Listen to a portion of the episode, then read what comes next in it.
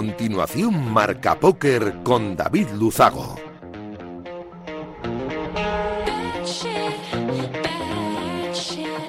Espacio patrocinado por Winamax.es. Bienvenidos, locos del naipe. Saludos de David Luzago. Bienvenidos a un programa más. Bienvenidos a Marca Póker, el único espacio de la radiodifusión española reservado para los amantes de la baraja.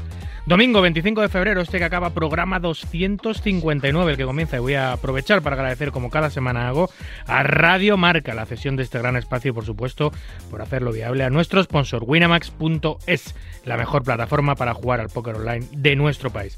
Nosotros, como cada domingo noche, vamos a intentar que los próximos 90 minutos les sirvan para entretenerse un poquito, que es de lo que se trata, y hacer un poco más ameno todo. Nos ponemos en breve con los titulares de un programa, como siempre, cargadito de historias, de noticias, de reflexiones de actualidad y por supuesto de entrevistas. ¡Arrancamos! Arriva, arriva quello che deve arrivare. Non ti preoccupare, non ti preoccupare. Arriva, arriva quello che debe arrivare.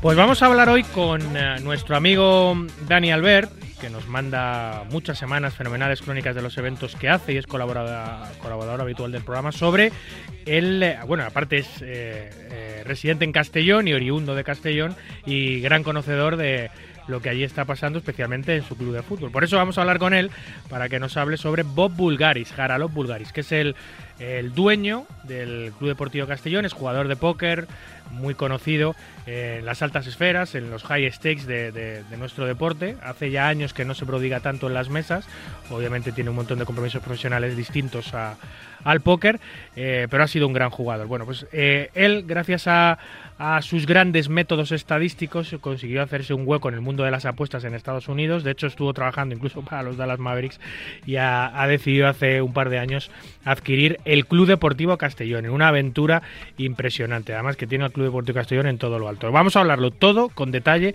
con Dani Albert, la aventura de Bob Bulgaris. Tendremos un carrusel de noticias que define, como siempre, la floreció, lo que ha acontecido en nuestro maravilloso mundo en estos últimos siete días.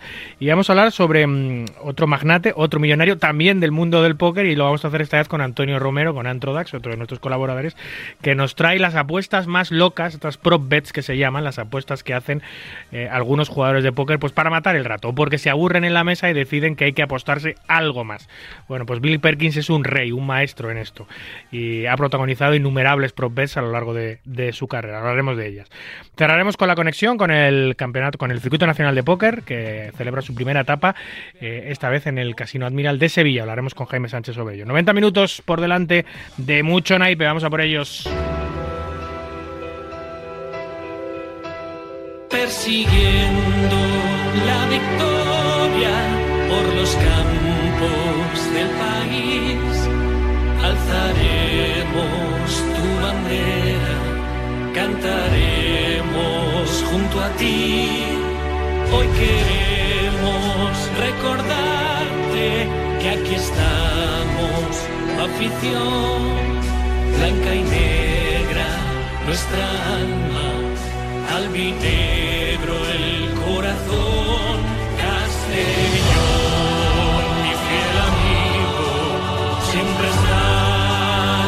contigo en el campo de Castalia, un solo grito sonará.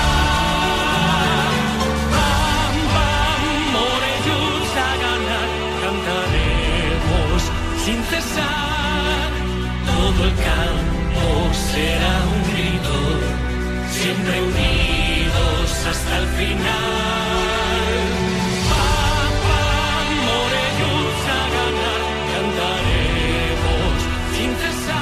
Pues con este precioso motivo, himno del centenario del Club Deportivo Castellón, vamos a dar paso esta noche al también castellonense Dani Albert, al que escuchamos, ya lo decía antes, muchos domingos a través de las crónicas de sus eventos y con el que esta noche vamos a charlar largo y tendido sobre precisamente eso, el Castellón. Concretamente, sobre su nuevo dueño, el apostador profesional y jugador de póker Jarálogos Volgaris. Hace menos de dos años, Bob, como se le conoce coloquialmente, sorprendía a toda la comunidad del fútbol y del póker internacional haciéndose con la propiedad del Club Deportivo Castellón, en un movimiento que pocos se esperaban, pero que muchos celebran hoy tras el fantástico devenir del Club Levantino, gracias a los peculiares métodos del, de, este, de este personaje greco-canadiense. Buenas noches, Dani. Hola, buenas noches, David. Bienvenido de nuevo, amigo. ¿Qué tal? Muchas gracias. Pelos de punta, ¿eh? No estoy acostumbrado a escuchar el himno del centenario en, en Marca Poker. Estaba, eh, eh, me, me debatía entre el himno oficial y el himno del centenario. Y digo, tía, es como más emotivo el del centenario. El, el- el oficial es parecido al del Atleti, por ejemplo, que son himnos a lo mejor de los años 50, de los años 60, son himnos muy cargados de, de- de contenido y de significado para, para, para, los, eh, para los seguidores, pero quizá más radiofónico el del centenario, ¿no? Sí, puede ser. De todas maneras, yo te animo y te invito a que vengas a, a Castalia a escucharlo eh, a capela, ¿eh? Pelos de punta. Sí, sí, hombre, es que eso, una de las grandes partes del fútbol es eh, cuando los aficionados cantan a capela las canciones oficiales del club, los himnos y eso, eso es eh, increíble. Yo que lo, vivo, lo he vivido alguna vez en el Calderón, las veces que he ido, pues soy seguidor del Atlético de Madrid, también tengo que reconocer que pone los pelos como punta, uno de los grandes momentos de cada partido. En fin, ¿por dónde andas? Pues mira, eh, estoy en casa, estoy en Oropesa y la verdad es que justamente al final esta entrevista ha coincidido con un día bastante importante en lo que viene siendo la temporada del Castellón, ¿eh? porque se ha ganado esta mañana en, en Mallorca contra Atlético Baleares y el Ibiza, el cual estaba empatado con nosotros a puntos, eh, ha empatado en casa contra el Mérida, con lo cual ahora mismo líderes en solitario, así que un, un precioso día para, para hacer esta, este, este programa hoy. Ya ves, cómo, os tiene, cómo os tiene Bob. Bueno, vamos a, vamos a entrar en detalle de toda la vida y milagros de este curioso personaje, es jugador de high stakes, apostador profesional, dominador absoluto de los métodos eh, estadísticos del Big Data, esto que ahora se habla tanto. Eh, pero antes te quería preguntar sobre, mm, sobre la nueva temporada del SPF, de, de tu circuito, del Spanish Poker Festival, que empieza esta temporada. ¿Cuál es esta temporada? ¿La quinta ya? ¿La sexta? ¿Cuál es? Buah, pues si te digo la verdad, nosotros no, no lo enumeramos con temporada, sé que empezamos en 2016, así que Jolín. pues con el COVID por el medio, pues a- unos cuantos años ya. Eh, nuevo año y nuevos propósitos, supongo. Sí, vaya, eh, hemos anunciado una nueva etapa especial que ya llevábamos algún año de- detrás de ella y finalmente la etapa de, de Marrakech eh, es un hecho para este 2024. ¿Es, es, es el primer circuito nacional, Dani, que va a Marrakech, puede ser? Creo que no, creo que estuvo la, la LNP en sus Sí, inicios. ya creo no que tuvo una etapa, sí, algo com- comentó Tsunami y, y sí. Creo que, que tenemos los segundos en este caso, sí. Bueno, la verdad es que eh, el sitio es inmejorable. Yo he viajado muchas veces a Marrakech a jugar torneos, especialmente los que hace allí Winamax, porque yo lo he dicho muchas veces, mi evento favorito es el Six Mix, se celebre donde celebre, ese festival que une música electrónica y póker que hace Winamax todos los años. Eh, Marrakech es un sitio estupendo para hacer póker y encima, si vais de la mano de, de uno de los, de los grandes, eh, ¿cómo lo diría yo? Junkers o de los grandes eh, generadores de, de jugadores para los torneos, que es Javier García Reinaldo Tsunami, pues mejor que mejor. Si os unís vosotros a él y encima toreáis en una plaza tan buena como la de Marrakech, pues es posible que sea un gran éxito, ¿no? Sí, claro, la verdad, la verdad es que creo que en un, no me acuerdo, no sé si fue en una entrevista de Pokerhead que tuvo a organizadores o no, no sé exactamente cuándo, sí que coincidí, eh, coincidió Javi eh, Tsunami detrás de, de mí, de mi entrevista, y recuerdo que él decía, joder, pues tampoco tenía tan claro que llevasen a tanta gente a Rosvadov del SPF. Entonces ahí empezó un poco el contacto, de hablé con él y digo, hombre, gracias por tus palabras, tal, porque... Y, y esto, pues, ha ido creciendo y al final fue, jolín, y si y si nos juntáramos, ¿no? Para hacer un punch ahí y mover a toda la gente hacia allí. Y ya las primeras reuniones fueron eh, en las World Series Circuit de 2022, en enero de 2022. Y al final en estas últimas World Series fue cuando, cuando se cerró y creo que el target de jugadores que mueve Javier Tsunami, que quizás es un poquito de un poder adquisitivo más alto del target que movemos nosotros, junto a los que movemos nosotros, creo que puede haber una gran oleada de españoles en, en Marrakech en la etapa del Spanish Poker Festival, que va conjunta con el Marrakech Poker Open. Si, si, si tenía que ser un circuito eh, el que llevase una etapa a Marrakech, eh, tenía que ser, teníais que ser vosotros, que estáis más que acostumbrados. habéis tenido vuestra final muchísimos años en, en Rozvadov, el año pasado la tuvisteis en Bratislava, siempre te- tenéis etapas fuera de nuestras fronteras, de hecho sois unos el circuito y tú particularmente uno de los organizadores privados españoles que más jugadores lleva fuera de nuestras fronteras a jugar, así que se ha unido eh, el hambre con las ganas de comer. Sí, la verdad que sí, a ver, nosotros también es, es nuestro modelo de negocio, ¿no? Que al final es, es, es, clasificar a gente durante todo el año con mucho esfuerzo, muchas paradas, para luego hacer un- unas grandes paradas fuera de España con moviendo a muchos, a muchos jugadores españoles. Así que sí, la verdad es que esta vez también con un destino excepcional, eh, sin despreciar a todos los otros destinos donde vamos, pero es que la verdad es que Marrakech eh, es algo diferente. Bueno, pues vamos a centrarnos en Bob. Luego, antes de, antes de acabar eh, eh, hablar contigo y de cerrar la conexión, te voy a preguntar algunas cositas más sobre el SPF, sobre el calendario, sobre las novedades, sobre, sobre las paradas que tenéis este año eh, previstas y, y me comentas un poco. Vamos a centrarnos en Bob, este Perfecto. curioso jugador, curioso personaje, magnate, que ha hecho fortuna gracias, eh, curiosamente, a las apuestas deportivas. Eh, hay mucha gente que, que dice que a las apuestas deportivas no se puede ganar y que la casa siempre gana. Sin embargo, este hombre encontró una serie de métodos que mm, encontraba ventajas competitivas que él se buscaba y, y acababa ganando. De hecho, empezó apostando muy pequeñito porque su padre lo hacía, aunque él reconoce en una entrevista que su padre era ludópata, vamos, que su padre era perdedor habitual y que no era, no era un apostador profesional. Eh, pero él sí. Dice- li- literalmente dice en, en esta entrevista eh, que no hacía apuestas con sentido. Claro. Esa es la, la frase que utiliza para, para, bueno, describir un poquito el tipo de apuestas que hacía su padre. Pero sí parece que es una persona muy inteligente y enseguida empezó a encontrar edge en, en, en algunos deportes eh, gracias a unas situaciones que le hacían hacer que, que apostar pues fuese rentable. Sí, sí. Y bueno, se ha hecho rico, de hecho. Se hizo rico apostando en la NBA. Él empezó apostando en fútbol canadiense, ¿no? ¿Cómo- Pero, cómo- Bueno, sí, o sea, yo creo que yo creo que empieza con los con los caballos con su padre y es donde empieza a ver todo el tema de las apuestas y donde él dice que, que ve su su gran edge que dice aquí sí que tengo ventaja competitiva es eh, en el fútbol canadiense en el momento en que este se expande a Estados Unidos y los eh, los campos de Estados Unidos eran más pequeños, es más menciona eh, creo que el estadio de la ciudad de Baltimore en el cual las yardas no eran yardas, eran 0,9 yardas. Por lo tanto, era aún más si cabe pequeño. Ya. Por lo tanto, es apon- eh, él quería decía, si el campo es más pequeño, va a ser más difícil hacer puntaje. Pues así fue. Y entonces apostaba a los under. Por lo tanto, le estaba sacando una ventaja realmente eh, a las a las bookies, ¿no? A las casas de apuestas. Y ahí fue donde ve él su su, su gran edge en, ese que dice que le, que le salió muy rentable y que ganó mucho dinero con, con este deporte.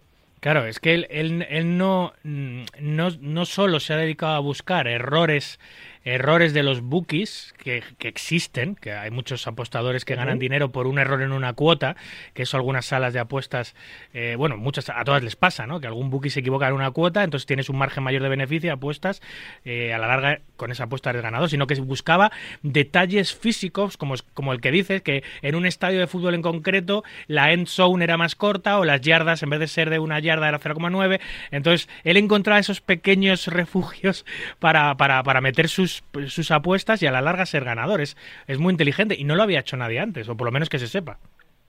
Sí, claro, claro. Y luego, y luego si empiezas a ver los detalles de cuando él pasa al mercado NBA, aquí cuando hablas con gente que se dedica al tema de las apuestas a nivel profesional, siempre te dicen que apostar a, la NBA no tiene mucho sentido porque, porque es el mercado regulado que más acierta o que más o sea, que es más difícil ganarles por las cuotas que están muy, muy bien puestas, ¿no? Por parte de las casas de apuestas. Pues él eh, también en esta entrevista, en el, en el podcast de Ligbori, sí que es verdad que él dice que incluso veía, por ejemplo, eh, cuando un equipo jugaba en zona horaria del Pacífico y al día siguiente tenía que jugar en otra zona horaria que, por ejemplo, tuviera más altura, tipo algún sitio de montañas o demás, ahí veía que había un, como que, que no, no rendían, ¿no? Que había un descenso de, de rendimiento en ese partido y entonces, en ese caso, las, las casas de apuestas de ahí no lo tenían previsto eso. Y, ese, por ejemplo, ese era un factor.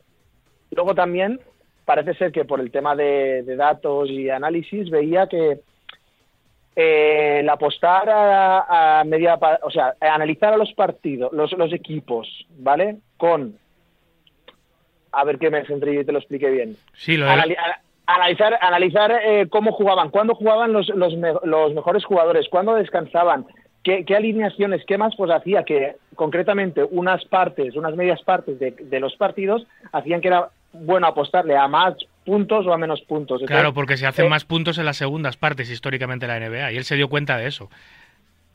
Sí, claro, pero además analizando, es decir, oye, pues si el equipo tal, eh, están estos jugadores que son los buenos y estos están eh, jugando casi siempre los minutos, el mayor porcentaje de minutos lo juegan en las segundas partes, pues siempre va a hacer que, que puntúen más.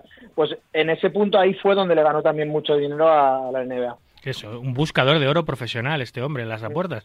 Eh, eh, claro, eh, será el gran enemigo de las casas de apuestas en Estados Unidos, porque si les encuentra todos estos leaks, eh, que todos los tienen, pero seguramente ah, se habrán protegido contra Bulgaris y contra eh, apostadores como él, y todas esas cosas en las que él sacaba ventaja, entiendo que ya se han subsanado y que ya no, ya no puedes apostar a esas cosas que él apostaba. O si se- como, de- como decían, yo creo que hubo ahí una, una época de jugar al gato y al ratón, ¿no? De ir buscando esos leaks y los otros ir tapando, ir buscando ir tapando, ¿no? He leído también que, mm, que eh, llegó a apostar obligado por la, semi-obligado por la mafia italiana de Canadá. ¿Eso te suena? Al- algo escuchado, sí que es verdad que, que, que era como por fuera, que la, que la hacían, sí, sí, pero no sé exactamente, no quiero hablar de algo que realmente no, no, Es que No yo, yo, yo es que escuché en su día el post eh, que- es que este hombre hace muy pocas entrevistas. De hecho, desde que está en España, no sé si la única que ha dado ha sido la de precisamente este, este podcast de Lee eh, Win Win que se llama, que Lee es una jugadora de, po- de, de póker profesional como él, Igor Kurganov es su novio, que también es jugador de High Stakes, y, y les concedió una entrevista hace unos meses, de las pocas que concedo, la única que he concedido, y creo que e- ahí es donde he escuchado que él, eh, que él dice abiertamente que llegó a apostar para la mafia de Canadá porque como que le dijeron, oye, me gustan tus métodos, me gusta cómo apuesta, veo que eres ganador, eh, si quieres apostar fuerte lo vas a hacer conmigo. Entonces, en vez de apostar un millón, vas a poder apostar 10 y te vas a llevar más. Y que él, bueno, al ser la mafia dijo sí, pero no, sí, pero no, pero que al final estuvo apostando un tiempo con ellos. Eso es- realmente eso es peligroso, ¿no? Porque o sea, al final, al final no es que no es que estés apostando, es que te están invitando a apostar, o sea, quiero decir, Claro. Sí, sí, como eh, para decirles que no, ¿no? claro, exacto, exacto, exacto, sí, sí. Oye, ¿y ha llegado a apostar, eh, he leído, un millón de dólares a una sola apuesta a la- a la- en la NBA, en partidos de la NBA? Pues eso parece, imagínate ¿eh? en qué niveles estamos hablando. Sí, pero joder, pero, pero claro, al final todos estos métodos, yo me lo he preguntado, digo, todos estos métodos estadísticos que utiliza Bob eh, son siempre a medio y a largo plazo, ¿no? Eso es muchas apuestas, mucho volumen de apuestas, apostando sobre lo mismo y al final los datos no engañan, es como el algodón. Pero Una una sola apuesta de un millón, eso sí que es una locura absoluta. Sí, imagínate, bueno, vete tú a saber en ese momento si, si es 100% para él, ya sabes, ¿no? Cómo funciona todo esto, si en ese momento, pues mira, ese punto de la, de la mafia que hablábamos, tenía algo que ver ahí, no sé, no sé exactamente, pero se le ve un tío que, que yo lo que, lo que veo cuando hace declaraciones ahora mismo, a día de hoy, en el, en el Club Deportivo Castellón, se asemeja mucho al pensamiento mm, de póker en cuanto al medio y largo plazo. Lo, lo, lo repite mucho lo del medio y largo plazo, ¿no? Que habitualmente no escucha estas cosas, ¿no? Sí, Entonces, sí. lo veo un tío muy inteligente, muy centrado y, y- y la verdad es que si ha llegado donde ha llegado apostando es porque realmente ha encontrado la forma del medio y largo plazo ser ganador, claro que sí. Ahora te preguntaré sobre, sobre un montón de cosas, sobre su paso por el Castellón. eh, eh, pero antes, eh, gracias a todos estos éxitos que cosechaba en las apuestas y a que se hizo un nombre en la NBA como apostador profesional, basando sus métodos en el Big Data, etcétera, etcétera, eh, un presidente de un club histórico de la NBA se fijó en él, que es Mark Cuban, presidente de los Dallas Mavericks, se fijó en él para, para contratarle eh, no para hacer apuestas deportivas, sino para que eh, diseñase una plantilla o le ayudase a diseñar una plantilla en base a todos esos datos que estaba, que estaba utilizando Bob para ganar a las apuestas, ¿no? Tú imagínate, ¿no? Ser el entrenador de, un, de una franquicia de la NBA y que te digas, no, vamos a traer a un señor que te va a apoyar con datos. Imagínate, esto, esto, esto es novedoso, esto no existe. O sea, a- aparecer una figura de este tipo, Total. cómo le debe de encajar a un entrenador que ahora va, va a tomar decisiones técnicas. Sí, porque sí. al final e- esos datos son para tomar decisiones técnicas directamente de hay que alinear este tipo de jugadores contra este tipo de equipo porque a mí los datos me dicen que así somos más competitivos. Bueno, ah, bueno hay, una, hay una película que creo que se llama eh, Moneyball, que la, que la protagoniza Brad Pitt, que va en torno a esto, ¿no? A, cómo los clubes de fútbol y baloncesto americanos eh, decidieron contratar a este tipo de especialistas en, Big Data para, para, para, para, decidir un montón de cosas del día a día del club, de contrataciones, de, de, salarios, etcétera, etcétera, en torno a datos y no a, y no a, a otro tipo de variables. Em, yo no sé si Bob fue uno de los que abrió el camino o Bob fue uno más, pero desde luego lo hizo porque se convirtió en, director de investigación y desarrollo cuantitativo de los Dallas, de los Manas Mavericks y la mano derecha directamente de Mark Cuban, que esto Dani le enfrentó directamente con el entrenador de los Dallas Mavericks y sobre todo con algunos de los jugadores, incluida Luka Doncic, con el que ha tenido, con el que tuvo eh, una disputa fuerte de la que salió perdiendo, ¿no? Porque al final salió por la puerta de atrás, eh, Bob del, de eh, Dallas. Eh, es que, es que tú imagínate, yo no sé, entiendo que se tomarían decisiones a nivel de, de Luka Doncic no debe de jugar ahora porque estadísticamente dice que estos minutos, por lo que sea, eh, Luka Doncic tiene que estar en el banquillo. Imagínate, o sea, que lo, lo estoy diciendo, estoy haciendo un pensamiento en alto, ¿no? Que no, no sé exactamente lo que pasaría ahí con, pero imagínate eh, a mí me parece brutal y lo que no entiendo es, es cómo esto no lo hacen más equipos porque lo veo súper interesante. ¿eh? Sí, sí, por lo menos yo no sé si basar todas las decisiones en datos estadísticos es lo correcto, pero por lo menos tener esa herramienta guardada en tu arsenal de decir que tengas un tío especialista en Big Data y que te pueda aconsejar en algunas cosas, luego podrás hacerle caso o no, pero como asesor yo creo que todos los clubs deberían tener una persona como... Sí, sí, además los, los un poco los detractores, ¿no? Los que les buscan el, eh, los puntos negativos a, este tipo de, de, estadísticas y demás, es decir, que las estadísticas no entienden de sentimientos, ¿no? Mm. Tú puedes tener eh, en cualquier deporte a los cinco mejores, a los once mejores, pero a lo mejor entre ellos no se entienden. Sí. esto es muy difícil, las estadísticas. que Entonces, ahí hay ese punto aún que creo que, que, que falta, ¿no? Pero, pero yo lo veo súper interesante de hecho, ahora cuando hablemos de Castellón veremos que, han traído gente de, todo el mundo, ¿no? Que, en Primera Federación es súper extraño, ¿no? Que, que hayan tantas nacionalidades dentro de, un equipo. Mira, se ha, hablado mucho del Madrid de los Galácticos de Florentino Pérez, el primero de la época, el que reunió a, a Figo, Ronaldo, Zidane y Beckham, eh, no ganó ninguna Champions ese equipo. Tenía la mejor plantilla del mundo, o por lo menos los nombres más importantes del mundo, y no ganó. Fue después, cuando ellos ya dejaron el equipo, cuando el equipo empezó a ganar Copa de Europa. Eh, nunca sabes, ¿sabes? No, lo que tú dices, no necesariamente tenía a los mejores. Bueno, lo hemos visto en el PSG, que tenía a Neymar, a Messi y a, Mbappé juntos y tampoco han conseguido nada. O sea que. Sí, o, en el hipotético que se hubiese podido conseguir que jugasen Messi y Ronaldo juntos, ¿hubiese funcionado? Pues no se sabe. No se sabe, desde luego. No se sabe. Sí, sí. Em, eh, ¿Sabes lo que he leído también que decían que, eh, bueno, supongo que esto ya, ya es leyenda, ¿no? Supongo que ya le atribuían un montón de funciones que no tenía, pero eh, que decían que, que ya todos los traspasos, los drafts, los movimientos de agentes libres, todo lo hacía, todo lo hacía Bob en Dallas ya, y que eso ya llegó un límite en el que el entrenador y los jugadores dijeron, dijeron eh, eh, eh, basta. No sé si llegó a tener tantísima responsabilidad en el club o eso ya es parte de la leyenda de lo que hizo Bob en los Dallas Mavericks. Pero desde luego que lo que decíamos es que, y, y lo que estoy de acuerdo contigo, es que todos los equipos deberían tener algo parecido. ¿Tú crees, Dani, que los circuitos de póker podrían tener en sus filas a un estadista que le dijese estos, estas estructuras son las que mejores funcionan, estos casinos donde mejor funcionan, en estos horarios. A ver, de alguna manera nosotros ya lo hacemos como organizadores, ya tenemos en cuenta muchas de esas cosas. Te iba a decir que a mí me quitaría mucho trabajo y la verdad es que yo lo agradecería, ¿eh? Encontrar una persona realmente que, que demostrase que es efectivo, evidentemente, porque claro vamos, yo yo sí que apostaría, ¿eh? personalmente, claro que sí. Sí, sí. Es que, es que, de hecho, nosotros en qué nos basamos ahora mismo, en, en las o sea, para, para preparar un, un, evento a nivel de infraestructuras, ¿en qué te basas? En lo que tienes. En eso, sí, sí. Eh, lo, pues al final son estadísticas pues a un básico nivel, ¿no? Quizá a lo mejor una persona que insistiera más en esto y, y, y perfeccionara más ese tema, a lo mejor podría ser más hacer más productivo el evento, ¿no? Podría ser, claro que sí, claro que sí.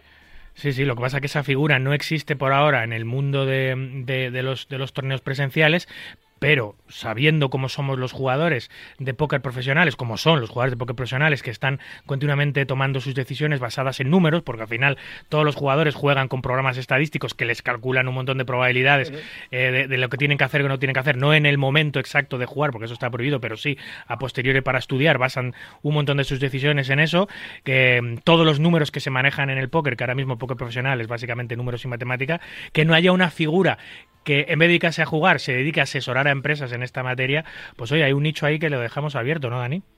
Sí, sí, a ver si, si hemos sacado ahora un tablón de anuncios, ¿no? Y nos llega alguna llamada. Sí, sí, de alguien que, que maneje, que los hay, que maneje mucha información de lo que ha pasado en el póker en vivo en nuestro país en los últimos 20 años. En fin, em, bueno, eh, este hombre cuando salió de, los Dallas Mavericks, porque Mark Cuban acaba cesándolo por la guerra que tiene con, con los jugadores y con el entrenador. Em, Pero bueno, yo creo, yo creo que él también hay un momento que él se plantea diciendo, que él lo dice también, dice, ¿qué hago yo aquí? ¿Qué hago yo en Dallas? ¿No? Y, él mismo creo que también fuerza un poco ¿eh? la salida. Sí, o sea, que es un poco de mutuo acuerdo. Ya tú no me quieres, pero yo es que me quiero ir ya. Sí, llega un momento que él dice que estaba, él pasaba mucho tiempo en México eh, y llega un momento y le dice, le llamó al presidente y dice, oye, tenemos que llegar a una situación, yo no, yo eh, prefiero estar aquí en México, tal, si o teletrabajo desde aquí o me echas y al final teletrabaja, pues teletrabaja y luego ahí es cuando ya ven que, es necesario que él esté y es cuando parece ser que de mutuo acuerdo pues, pues decide desvincularse de la franquicia de Dallas. Desvincularse de la franquicia de Dallas y de la NBA, aunque casi no lo hace, porque él, dice que, tiene varias ofertas de clubes de NBA para, para continuar con su trabajo en otro club, pero que él lo que quiere es tener su propio equipo. Eso es lo que dice, ¿no? Por eso adquiere el Castellón. Bueno, antes de adquirir el Castellón, él eh, dice que, que ha, sondeado más equipos, incluso de primera división de España, de segunda división. ¿Ah, sí? Sí, sí, sí. Él, dice que está un par de años sondeando y hasta al final el que... No, deciden que ninguno es interesante y luego le llega la opción del Castellón. Y entonces, cuando ve la opción del Castellón, por la zona, por el, por el currículum que tiene el Castellón, que al final estamos hablando de un centenario en el año que él adquiere el Castellón, eh, y por la afición, él decide apostar por este club y es cuando, cuando ejecuta la, opción. Alrededor de 5 millones de euros, ¿no? Dice él que más o menos le ha costado todo, entre las deudas que tenía el club, con la adquisición del club, todo. Bueno, son 4 millones y medio cuando hace la firma y se convierte, como él dice, en... Él no habla de propiedad del club, habla de custodio del club. Dice que el club es de la ciudad y el club es de los, de los aficionados. Qué listo es. Eh, él, él, es, él ahora es, del custodio y, él en ese momento ejecuta cuatro millones y medio. Luego hace un préstamo, eh, creo que eran de unos 12 millones. Eh, yo, antes que nada, no soy periodista, eh, me he documentado de lo que he podido, pero bueno, a lo mejor alguna cosita pues no es, de, no es del todo exacta, ¿no? Así que pido disculpas un poco a, los aficionados de Castellón, que sé que son muy, muy, muy, muy cañeros en el buen sentido de la palabra. Sí, sí. Eh, entonces, ahora sí que es creo que hace dos semanas hubo la Junta de Accionistas y parte de los 12 millones que había prestado el club, eh, creo que son como unos 6, se hacen como, se pasan como ampliación de capital y se quedan como 5 a préstamo o algo así. Así que no son solo los cuatro y medio. Eh, el presupuesto del Castellón, no sé si se hablaba de 6 millones y los gastos iban a ser de 12 o de 9, 12, algo así. O sea que al final la primera federación es deficitaria, él lo sabe y, de momento pues está poniendo dinero. Eh, eh, ¿El Castellón tiene uno de los presupuestos más altos de la categoría o el más alto de la categoría? No te sé decir exactamente, entiendo que sí, entiendo que sí, mm, pero es lo que decía él que lo que se ha invertido mucho es en primero en la infraestructura del club él es necesario hacer una gran, una fuerte infraestructura para luego poder ir hacia arriba. Bueno, es la primera vez que el club eh, está en manos de capital extranjero, porque no deja de ser un, ciudadano griego-canadiense, más canadiense que griego, de origen griego, un canadiense de origen griego, eh, y, lo ha adquirido con un objetivo bien claro, Dani, que es eh, competir con el Barça y el Madrid en primera división. Sí, sí, él, él hablaba de creo recordar sobre 2029 ser un equipo de media tabla de la primera división española. O sea, en, 2021 estar ya afianzado en la primera división española, pero ¿cuándo él calcula que podría el Castellón retornar a la primera división? ¿Tres, cuatro años, tú crees? Su principal objetivo, según dice, eh, es subir a la segunda división. ¿Por qué? Porque en sus cálculos económicos, en primera, la primera federación es deficitaria y la segunda división, eh, siempre con sus cálculos, estaría hablando de un break-even sin contar la compraventa de jugadores, que entonces lo volvería rentable en segunda división su plan. Entonces, el primer objetivo, más allá de pensaría en la primera división, es subir cuanto antes a segunda para poder estabilizar económicamente y que no sea deficitario. Porque todo lo que sea seguir en primera federación va a ser generar más, más deuda, más pérdida. Ya, ya. Eh, eh, todo esto él no lo va a hacer solo. Viene con viene con, con, un equipo en la parcela financiera, un equipo de comunicación propio y un equipo de marketing. Ha traído a su propia gente también. Sí, pero eh, justo en el mercado de invierno, eh, pues se desvinculó del club mm, Dave Redding, que era, al final, primero era como director deportivo, pero realmente él explicó que no, que estaba eh, como un director deportivo, pero más logístico, ¿no? De, encargarse de dónde entrena el primer equipo, que se hace falta, dónde entrena el juvenil o dónde entrena. Este, eh, pues bueno, llegaron a un acuerdo de desvinculación y ahora hace muy poquito también se acaba de marchar eh, uno de la parte ejecutiva, entonces ha habido un poquito de decir, ¿qué está pasando aquí? Que la gente que traía de la empresa esta que habla en su red de prensa se llama PIT 32, eh, se está yendo el club, están... Él dijo unas palabras, que estas son las que me recuerdan al póker, que dice, no tenéis que estar preocupados, la única persona que va a estar en el club a largo plazo soy yo. Los trabajadores pueden tomar decisiones a corto plazo para salvar su trasero, pero el que tiene que pensar en el medio y largo plazo soy yo. Y yo dije, joder, pero si esto es lo que lo que escucho, ¿no? Cuando hablamos de póker con profesionales y, Total. Y, y, la verdad es que a mí a mí me, como me toca tan de cerca, pues pues la verdad es que estoy empatizando mucho con la forma de, de, gestionar el club de, de Bob. Sí, sí. ¿Él vive en Castellón o, vive o vive en Canadá o dónde vive este hombre? Yo creo que, que, pasa tiempo y tiempo. Creo que tiene una casa alquilada por la zona o, bueno, me he tirado un triple, no sé si alquilado o comprada, la verdad. Eh, pero sí que sé que tiene residencia aquí y, está mucho por aquí. Yo voy todos los fines de semana que estoy por aquí por, por Castellón eh, y juego al Castellón voy a verlo y prácticamente todos me lo he cruzado por, por la por Castalia, sí. Él, él, él no, él no, él siempre que tiene la oportunidad de decirlo en sus redes sociales o en alguna entrevista como esta de Liborí que ha hecho, etcétera, él deja muy patente eh, su felicidad por estar en Castellón, por haber adquirido el Castellón.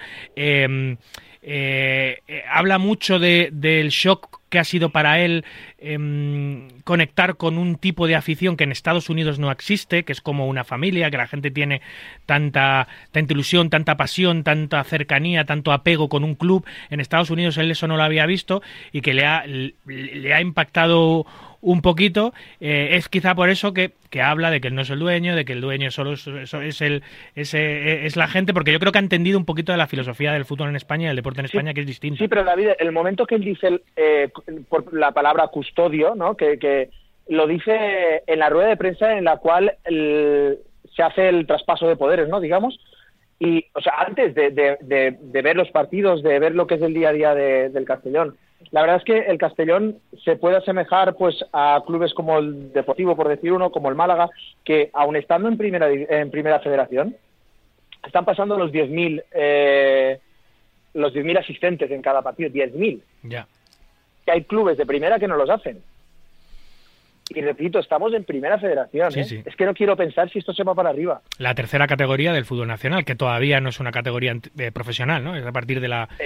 De la, A partir de segunda, sí, Exacto. O sea, imagínate si, si de verdad eh, los objetivos se van cumpliendo, yo no lo sé. O sea, se ponen los pelos de punta de pensar lo que puede ser ahora mismo el Castellón en, en, en segunda o en primera división. ¿eh? Bueno, yo lo he visto en ti porque eh, yo tu faceta como seguidor de Castellón no la conocía mucho, eh, pero últimamente cuando te veo y coincido contigo en un torneo, estás con la tableta a cuestas viendo el partido del Castellón para arriba para abajo, por lo cual eso entiendo que os ha despertado a la afición del Castellón una nueva ilusión, que estáis mucho más enganchados con el equipo y supongo que tú que vas al estadio escucharás feedback de lo que los aficionados dicen sobre Bob. No sé si será muy positivo, si no lo es. ¿Qué escuchas?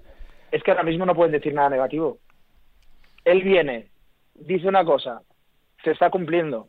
Está el Castellón en números estratosféricos. Está generando un coeficiente de 2,28 puntos por partido. Ahora mismo tiene récord en la desde que existe la primera federación, tiene récord en la jornada 25 con 57 puntos, el anterior récord estaba en 53. Es que, ¿quién va a decir algo mal ahora de Bob? Es imposible. Claro, pero eso, eso, es un arma de doble filo, porque ahora todos, todo, todo es felicidad con Bob, porque sus métodos revolucionarios a la gente les está encantando, pasan por alto que haya sido jugador de póker, que siempre está ese estigma de que es un jugador de póker, que utiliza el dinero para jugárselo, etcétera, etcétera. Y eso todo el mundo se lo está pasando por alto, Pues- pero yo quiero ver eh, si algún día el Club Deportivo Castellón pasa por una mala racha, ¿qué va a pasar con Bob Bulgari? Si el club, si la afición se va, eh, va, va ah, igual que se vuelca con él, eh, va a hacer lo contrario, si los pensamientos de la gente va a ser distinta, porque eso puede pasar, esto no va a ser eterno. Que el ver, Castellón... yo, yo te- yo tengo claro que la afición del Castellón es una de las más exigentes de España, pero absolutamente con certeza. ¿eh? Muy activos en, en Twitter, ¿eh? que compartimos red social por excelencia con el póker. Y, y es verdad que ahora venimos de una pequeña, no mala racha, un pequeño bache, que ha sido algún empate y alguna derrota, que pues tres partidos sin, sin conocer la victoria, hoy se ha roto. Sí que es verdad que han salido esas voces críticas en Twitter, siempre las hay, pero de momento esperemos que, que no pase eso, que, que, que este año se pueda conseguir el ascenso y, y entonces yo creo que ya ahí empieza la parte difícil, ¿no? Que, que es fútbol profesional, qué pasa, qué se hace con la plantilla que se tiene, qué fichajes vienen. Y ahí vamos a ver realmente cómo el proyecto de, de Bow si realmente es lo que dice que, que es. Hombre, si él sigue en esta línea, basando sus decisiones a la hora de fichar jugadores, contratar entrenadores, etcétera, etcétera, en todo, en todo este tema estadístico, si esto funciona, le lleva a Primera División y Primera División sigue ganando y sigue consiguiendo cosas, eh, en teoría, inalcanzables hoy en día para el Castellón, el resto de clubes va a copiar su modelo, eso lo tengo clarísimo. O sea, si hay un tío que llega con este sistema, mete al Castellón en primera en, en- en muy poco tiempo y encima le, tiene ganando también en primera y le pone a competir arriba, este modelo eh, lo, va, lo va a copiar todos los clubes que tengan un mínimo de sentido común. Sí, y además no, es el modelo solo de cómo llegar a jugadores, ¿no? Luego es el, planteamiento de juego. Con el nuevo entrenador que tienen, eh, bueno, que, tenemos desde, desde esta temporada, o sea, ha sido un fútbol totalmente agresivo, agresivo, que al principio yo los partidos de los, los primeros meses en casa, los equipos es que no sabían qué hacer. Es que es una presión súper alta, súper alta, que no dejan jugar. Ahora es verdad que está costando más la segunda vuelta y, sí que a lo mejor se han adaptado un poquito más porque ya han visto ¿no? partidos de lo que es el Castellón. Pero al principio era una locura, una locura. O sea, es que, es que no he mirado el promedio de goles, pero creo que son, no sé si eran 54 goles a favor o algo así, que es una, una barbaridad, una barbaridad. Sí, Con el la tema... verdad es que Dime, dime. Sí, no, lo, lo- lo que decía, que digo, que ya, que ya no es solo decir, ah, mira, pues qué método más, más, más bueno de, por medio del data, tal, no sé cuántos, coger a... Bueno, sí, pero es que aparte luego es llevarlo a cabo, ¿no? En el terreno de juego. Y, y oye, con sus cositas, eh, pero la verdad es que es, es una pasada, no, no parece que sea primera federación. Y para llevar a cabo todas esas cosas en el terreno de juego necesita un director de orquesta, porque él es el dueño, el presidente, el dueño, lo que sea, pero él no entrena y él no dirige a los jugadores como en el terreno de juego. Para eso, eh, eso le ha costado un poquito más, porque veo que ha tenido, ha tenido ya, este es el tercer entrenador, que creo que ya él dice Bueno. que ha dado con la clave, pero anteriormente tuvo dos. No, pero, pero realme- realmente, a, a ver, eh, con pinzas, eh, cuando el primero que cuenta como, como tres, el primero es el que ya estaba, Ya, que es Rubén, llega. Rubén Torrecilla, que fue jugador también del Castellón, y, y la verdad es que él decía que no, no, no entendía, no se entendía, no era la persona que tal, y bueno, al final pues... eh, No había sinergia. que- no, y, y, pues otro estilo y otra forma y mucho más defensivo. A él no le gusta salir a defender, quiere salir a atacar. Bueno, entonces luego lo cambió por Albert Rudé. Albert Rudé sí que habla de Albert Rudé como una muy buena persona, con muchas ganas, con mucho potencial, pero con poca experiencia. Y justo el año pasado eh, en Alcorcón se, o sea, se empató en casa 0-0 para ya partido para ascenso a segunda división eh, se adelanta el Castellón en Alcorcón 0-1 y acaba perdiendo 2-1. Él dice que aunque se hubiese extendido, Albert Rudé tampoco hubiese contado con los planes que él. Y en este momento es cuando trae al nuevo entrenador, Dick Schroeder, que es, viene de subir al Zol eh, en la liga, a la Eredivisie, de la segunda división holandesa a la primera, y se lo trae con algún jugador que ya estaba jugando con él. Y la verdad es que al principio pensábamos que este tío, hablando plata, estaba como una cabra, porque los mandaba a todos arriba. Recuerdo una rueda de prensa que iban 3-1 en la media parte y en la rueda de prensa al final del partido dice, no, no, eh, un jugador decía, es que nos decía que quería más, que no, que no puede ser que nos relajemos porque haya un 3-1, que hay que ir arriba, arriba, arriba, arriba. Y, era, y es su, Qué envidia. Sí, sí, sí. Y qué bonito, y qué bonito para el aficionado. Desde, desde, luego. Eh, supongo que la contratación de este técnico, en teoría, para el fútbol español desconocido, este técnico holandés, habrá sido también basada en, la estadística y basada en el Big Data. Estoy segura, porque no, no, no creo que tuviese muchas referencias Bob Bulgaris de este entrenador eh, antes, ¿no? No creo que le conociese. Él, de, hecho, eh, Bob siempre dice que ha sido su primera opción desde que llegó. O sea, que en el momento que llega el Berrú del mercado de invierno anterior, eh, ya, ya la primera opción era y al final pues fue pues para, para esta temporada. Oye, ¿qué piensan los jugadores? Eh, ¿Qué dicen los jugadores de, de, qué piensan de su de su de su de su um, del propietario del club y, y, y, sobre todo los, los jugadores ahora mismo, esto es una pregunta a ti personal, piensas que al jugador que le llame el Castellón va a estar más dispuesto a venir porque está este hombre detrás del proyecto o les va a dar miedo y van a decir, uy, no, que este hombre eh, me va a fichar por una serie de datos y si esos datos no funcionan me va, me va a despedir? ¿Tú crees que hay más interés por fichar por el Castellón o, o, menos porque está Bob llevando el club? Mira, a la primera pregunta te la voy a redirigir al entrenador, ¿no? Al estilo de juego que, que eh, Bob es el que quería y por eso eh, eligió a este entrenador, ¿no? Eh, hay una entrevista con uno de los jugadores, eh, con Josep Calavera, al principio de, temporada, que le preguntan por la pretemporada, porque la pretemporada del Castellón fue nefasta en cuanto a resultados. Y él dice, es que nos ha costado muchísimo entender que hasta los defensas atacan. Ya. Entonces, ha habido una fase ahí de, de, intentar entender esto. Es verdad que con, que con el entrenador ha venido Aris Menduyanin, que es un jugador bosnio conocido en la Liga Española, creo que jugó en el Valladolid, si no recuerdo mal, o algún equipo más. Ha estado en la MLS, ha estado en Chipre, un trotamundos del fútbol, ¿no? Que venía con 38 años y que, bueno, que al final tampoco esperaba mucho la gente de él y la verdad es que está siendo pieza fundamental en el equipo. Y como venía de la mano del entrenador, porque ya estaba jugando en su anterior equipo, sabía también el idioma, con lo cual ha sido muy fundamental es, eh, para que ayude al entrenador a que los otros jugadores entiendan el estilo de juego que traía este entrenador. Y luego, sobre la, pregunta de si cree que es interesante, yo personalmente, a mí me pondría.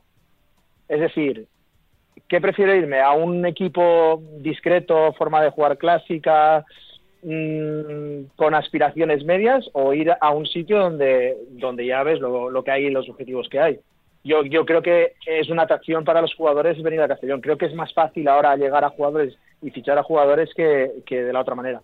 Sí, yo también lo pienso. Eh, habrá mucha gente que piense que cuando oiga que hay un magnate canadiense al frente de, del Castellón, pues simplemente pensarán, bueno, otro Peterman más, o otro Lim más, ¿no? Que, que, va a arruinar al club como Lim o, que, o que va a intentar incluso ponerse a dirigir en los entrenamientos como hacía Peterman en el Santander, etcétera. No es el caso de Bob, pero Bob se limita ¿no? a su método estadístico, pero luego la dirección técnica del equipo se la deja al entrenador, en el que él ha confiado, obviamente, como cualquier propietario de cualquier club, pero no, no se va a inmiscuir en las funciones deportivas de ninguna manera, eh, ni, ni tiene ninguna intención de ser rácano a la hora de fichar o deshacerse de toda la plantilla como ha pasado con el presidente del Valencia.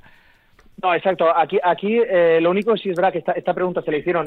Hablábamos de las entrevistas que había concedido. La verdad es que estaba el, post, el podcast este del que hemos hablado y también ahora hace un mes o así eh, concedió una televisión de Castellón. Entonces, en esa entrevista decía que él no va a decidir quién entra y quién sale. Ahora, él sí que tiene reuniones con el cuerpo técnico para dar su opinión y para que todo lo que pregunten y él dar su opinión que la tenga en cuenta luego el entrenador para decidir si sale, entra o convoca uno o convoca otro, pues bueno, pero él va a dar su opinión. Pero eso, eso, lo hacen todos los CEOs. Vamos, yo eh, Miguel Ángel Gil también da su opinión con, cuando se reúne con Andrea Berta y con Cholo Simeone para preparar una temporada, obviamente estoy seguro que da su opinión, que lo, que no solo, que lo único que hace no es solo poner la chequera, sino que dice, oye, pues... no, no, y, y además tienen, eh, él pone a disposición del cuerpo técnico todo el tema de los datos. Sí, sí. Es decir, entiendo que él también ayudará a, hacer entender a, porque claro, yo entiendo que, eh, no lo sé, el, el, entrenador que tenemos ahora, entiendo que antes no trabajaba con, eh, con este tema estadístico, porque esto no lo hacen en casi ningún sitio. Entonces, habrá que, digamos, ponérselo más fácil al cuerpo técnico a la hora de explicar todos los datos mm, que tendrán a disposición. Y él lo dice, los ponemos a disposición totalmente el entrenador y él puede verlos cuando quiera. Hablando de datos, hay una cuenta de hay una cuenta de Twitter muy interesante que creo que es Stats Castellón o algo así. Eh, bueno, intentamos contactar con ellos y al final no, hemos podido no, ha podido pasarse por aquí para estar en la charla y aportar un montón de datos valiosos estadísticos de, del Castellón esta temporada, pero que, que, que, es muy buena, ¿no? Y que aporta un montón de datos sobre la temporada del Castellón y que tú la sigues eh, habitualmente en Twitter. Sí, sí, la, la, verdad es que es una pasada porque, porque bueno, además, ahora al aportar tantos datos, siempre están esos datos del Castellón. Mm, no ha ganado en los partidos que han empezado, no sé, a principio de año, el primer partido de la vuelta de Navidad, no ha conseguido ganar. Llega este año el Castellón, gana. O sea, este año es una cuenta de datos que, que está haciendo que, que, los datos antiguos pues no sirvan, ¿no? Como, La verdad es que sí. Y, y son datos súper super concretos, todas las semanas de datos. La verdad es que es una pasada, es una pasada. Estará encantado. Seguramente Bob sepa de la existencia de esta cuenta, porque si él está metido en el mundo de la estadística y de los datos, ¿cómo no seguir en, redes sociales una cuenta que solo habla de las estadísticas y pues los datos del club que tú, que tú eres propietario? Pues te voy a contar una situación que, que bueno, no sé exactamente si, si, fue así el detalle, pero me suena que él, el, dueño de la cuenta pone que, al final para llegar a acceder a los datos de Primera Federación tiene unos costes, se ve que habrán algunas empresas o lo que sea para, para contratarlos y que era como 300 al año que pidió un crowdfunding, ¿no? Para los aficionados, en plan, oye, pues eh, lo, lo, que sea, ¿no? Para, para que por lo menos no me cueste dinero a mí. Claro. ¿Sabes lo que hizo Bob, no? Lo puso él. Lo puso él. claro, si quieres, no. Pues muy bien hecho, qué bien está haciendo las cosas este hombre. Espero que le, que le siga igual de bien, porque eh, tú lo sabes, Dani, en España somos muy resultadistas. Eh, cuando todo sopla a favor, todo sonrisas, pero cuando la cosa se tuerce, ojo con el aficionado español, que es muy cabrito. Vamos a ver si Bob es capaz de aguantar esa presión porque vendrán malos momentos, porque en su en su en su travesía hacia la primera división y hacia intentar competir en el futuro contra los grandes clubes de España eh, va a haber malos momentos. No va a ser un camino de rosas y si lo es, ole sus eh. Pero yo creo que obviamente habrá baches y esos baches son los que los que le van a hacer ver a Bob la otra cara de, de fútbol español, no del aficionado del Castellón, ojo, me refiero de todo cualquier aficionado de cualquier club, porque todos pasan baches y la, y la doble cara sale, porque con viento a favor todo es más, es más sencillo. Y ojo que este, este personaje, Bob, Bob, lo digo con todo respeto del mundo, es es un gran jugador de póker. Yo estuve hace unos meses, tú lo sabes, Dani, hablando en Ser Castellón, en, un programa de deportes de Ser Castellón, y me preguntaron sobre Bob, pero me preguntaron precisamente sobre la faceta pokerística de Bob Bulgaris, que no hemos hablado hoy. Eh, ha sido un gran jugador de high stakes, de límites altos, eh, a pesar de que se ha prodigado muchísima más en partidas de cash, también en partidas de cash televisadas, eh, también en torneos le ha ido muy bien. Tiene en Gendon Mob registrados, Dani, 3,5 millones de dólares en premios en torneos, por lo cual ya es un jugador top también de torneos, como lo era de, de, partidas de cash. No es una broma como jugador de póker. No, a ver, también es la que juega high stakes, ¿no? Entonces al final eh, esto, el Gendo Mob lo que cuenta son directamente eh, los, los premios, los claro. ¿no? Recibidos. Entonces, por ejemplo, sin ir más lejos, el último evento de, la Escrito en, en Monte Carlo, él entró y reentró en el 200.000 invitacional y luego entró en premios por prácticamente el mismo valor que la entrada y la reentrada. Sí, no, ganó nada, pero... claro, sí, pero en el Gendon te sube medio millón. Claro, sí, sí. Entonces, habría que ver exactamente, pero sí, sí, la verdad es que se mueve en altas esferas. De hecho, lo mismo que se me ha puesto los pelos de punta cuando he escuchado el himno del centenario, también se me ponen los pelos de punta cuando Fedor Hall anima al Castellón desde su cuenta. Es verdad, es verdad. ¿Qué está pasando? Es verdad, es verdad. Eso es muy bizarro, ¿eh? Eso es muy bizarro. Sí, sí. O no me acuerdo qué jugador también en la escrito, no me acuerdo cuál era, llevaba la gorra del Castellón y dices tú, ¿qué está pasando aquí? Sí, sí, sí, sí. Pues esto acaba de empezar, Dani, porque esto solo es el principio. Este hombre acaba de llegar y el proyecto es muy largo y tiene muy buena pinta y muy ambicioso. Sí, y además, a nivel de, esa mm, fusión, ¿no? Con el póker, ¿no? qué bonito es ver que gente de tu ciudad mm, está como normalizando el póker. Ya, es que esto ayuda. Parece una tontería. Esto nos, pasó, cuando antiguamente pues las estrellas de fútbol pues eran patrocinadas por salas eh, que pegaban en España, ¿no? Entonces la gente decía, hombre, pues tampoco será tan, ¿no? El estigma que hablamos siempre y demás. Claro, esto está pasando ahora mismo.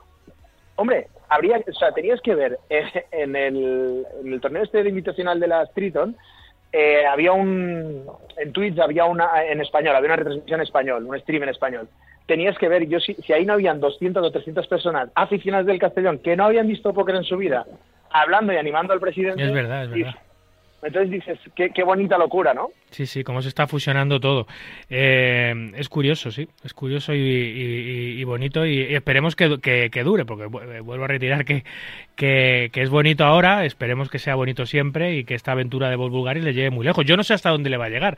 ¿Tú dónde- hasta dónde crees que el Club Deportivo Castellón puede llegar o no hay límite con Bob Bulgaris al frente del equipo? Yo creo que no hay límite. Es una persona ambiciosa. Ha dicho que ha llegado aquí para, para quedarse tiempo, que no ha venido aquí para perder los 5 millones de euros, de dólares. Eh, y esto es un proyecto a largo a, a largo plazo. De hecho, por ejemplo, muestra de ello es que dicen que, o sea, muchos periodistas le preguntan porque eh, muchas veces la base de, de- de un equipo de primera división es su cantera, ¿no? Entonces él dice, sí, lo sé, pero tenemos un problema, tenemos competencia. Está el Villarreal y está el Valencia. Sí. Entonces, actualmente, si nosotros estamos en primera federación, eh, los chavales, lo normal es que elijan Villarreal o Valencia. Es lógico. Sí, sí. Entonces, tenemos que, cuanto antes, ir subiendo escalones para poder empezar a trabajar esa base. Eso Bien. demuestra un proyecto a largo plazo. Sí, sí, desde luego. Eh, y qué buena pinta tiene. Em, eh, y cómo, cómo une todo el, eh, eh, el mundo del fútbol y, y, el, mundo del póker. Eh, un mundo del póker en el que tú te sigues moviendo, afortunadamente para los que nos gusta este deporte, y, sigues trayendo los mejores torneos, sigues llevando jugadores españoles fuera de nuestras fronteras, como hablábamos, y eso eh, te, hace tener este año 2024 un festival súper potente con varias, eh, varias eh, ciudades extranjeras dentro de tu cartel, ¿no? En las novedades del SPF. Y bueno, básicamente la novedad, como hemos comentado, era Marrakech. La verdad es que nosotros, eh, pese a tener tantos años ya en el, sector, de momento o ahora mismo no tenemos eh, patrocinador online, por lo que no tenemos satélites online, y esto hace que nosotros, eh, pues evidentemente no es lo mismo tener 150 clasificados para un evento que no tenerlos, ¿no? Entonces lo que hemos decidido este año es volver a, a acercarnos, acercar el SPF a, a todos los rincones de España, ¿no? Por eso eh, en este año tenemos tantas paradas y en, y en casinos nuevos aquí en España. ¿Cu- ¿Cuántas son este año, Dani? Pues eh, es que aún está una por cerrarse, entonces estaríamos hablando de unas 16 más la gran final que no está anunciada aún, que, que estamos negociando ahora con casinos y, y en un, yo creo que un par de meses podremos anunciar la gran final donde va a ser. ¿La gran final va a ser fuera de España? ¿Me puedes decir al menos sí, eso? Sí, sí, sí, sí. Sí, vale. Nosotros seguimos fiel a lo que realmente es el SPF, ¿no? Que, que al final, pues el evento final o los eventos gigantes los estamos llevando fuera de España. ¿Qué más cositas tienes eh, por ahí, Dani? Aparte del SPF, los circuitos pequeñitos que también llevas, ¿cómo, ¿qué pinta tienen este año?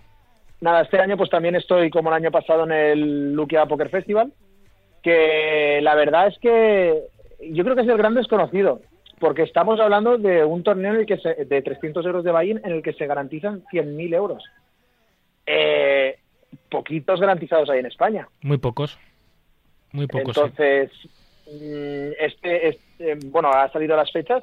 Eh, se hacen tres etapas previas en mm, Cursal, mm, Bilbao y Mallorca. Todo Casinos Luquia, obviamente. Claro, evidentemente es un circuito que, que al final eh, les estoy echando un cable yo, ¿no? A nivel de promoción y, y de gestión, pero realmente son, eh, eh, son ellos, ese es un circuito suyo.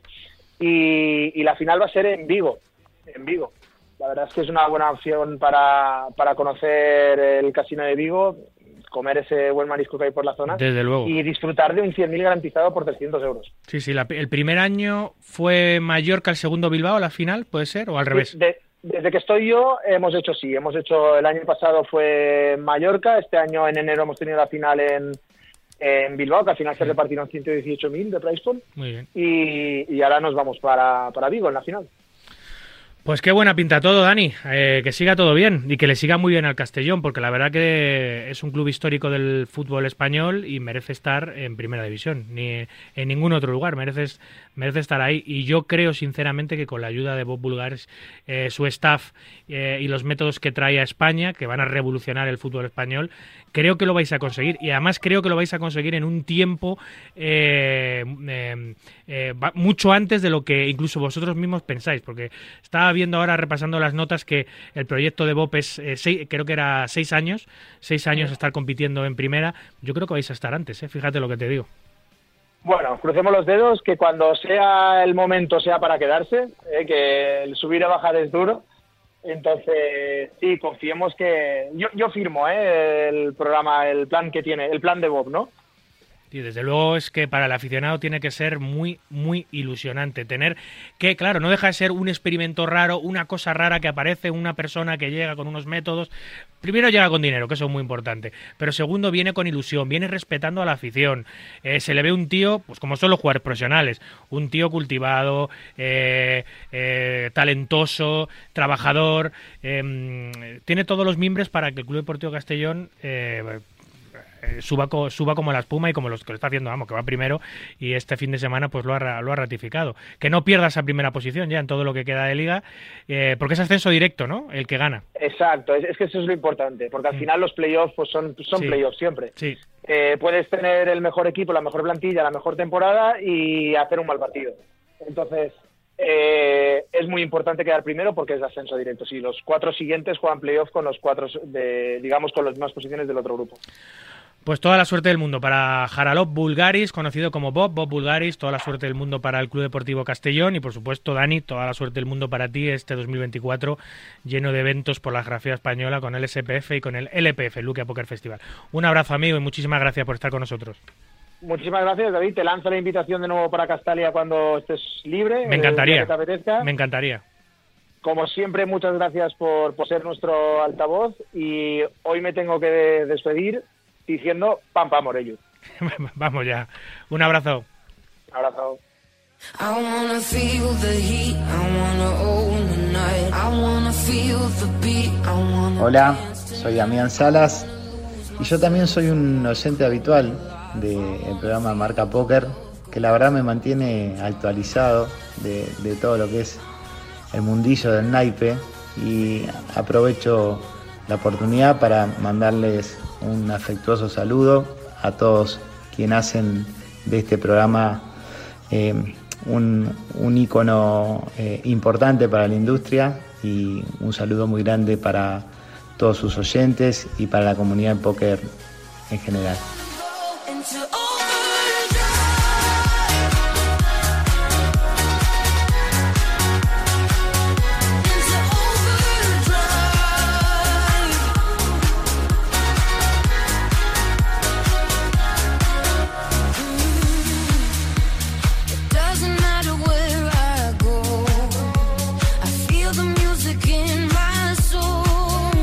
Vamos ya con el carrusel de noticias que define a la perfección lo que ha acontecido en el maravilloso mundo de naipe y arrancamos con los últimos resultados de la Armada en el EPT de París. El madrileño Adrián Mateos pacta el high roller de 25.000 euros por 230.000 con el canadiense Daniel Devores. En el evento principal el madrileño Jorge Ufano acaba vigésimo primero por 40.000 euros, el canario César García vigésimo por 46.000 y David Tous por jugador nacional que más lejos llegó acabando finalmente en décimo tercera plaza por 76.000 euros.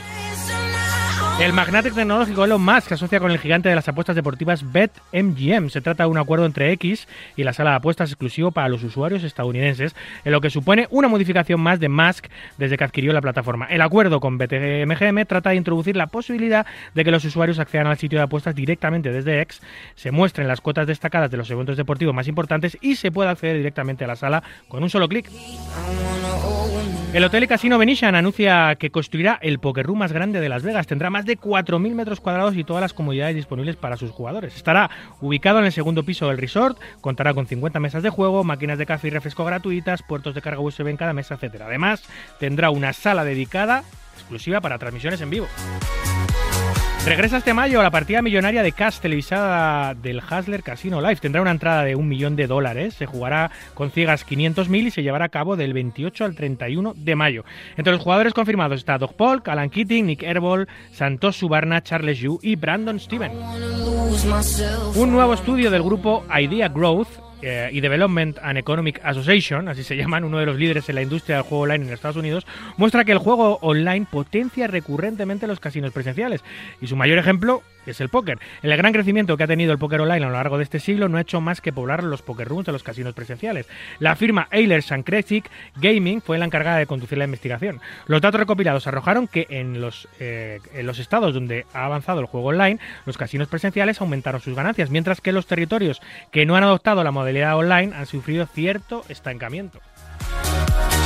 Apple lanza Apple Sports que incluye apuestas deportivas, diseñada para brindar a los usuarios un lugar sencillo para ver resultados, estadísticas, clasificaciones y probabilidades de apuestas deportivas. Su lanzamiento se produce poco antes del inicio de las temporadas de la MLS y la MLB, ya que Apple ofrecerá opciones de visualización de ambas ligas a través de Apple TV. Los usuarios pueden seleccionar sus equipos y ligas deportivas favoritas y ver fácilmente los resultados y la clasificación de la liga en el proceso.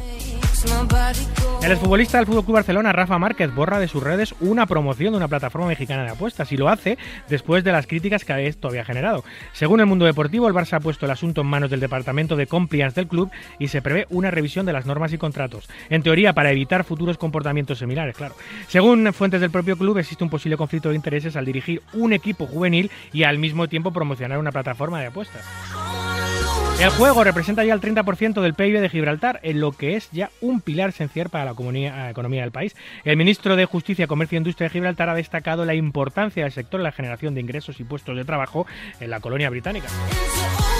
La multinacional Hard quiere construir un gran complejo turístico de ocio y de juego de 30 hectáreas en Tarragona, que se ubicará en dos fincas de los municipios de Salou y Vilaseca, en la comarca del Tarragonés. Estos dos solares están situados junto a Por Aventura.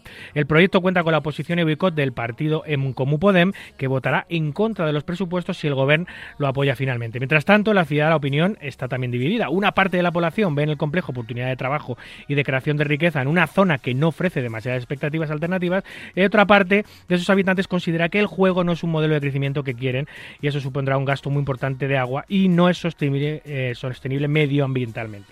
La multinacional Hard Rock ha comprometido una inversión inicial de alrededor de 700 millones de euros, pero el desarrollo total del proyecto se elevará a los 2.000.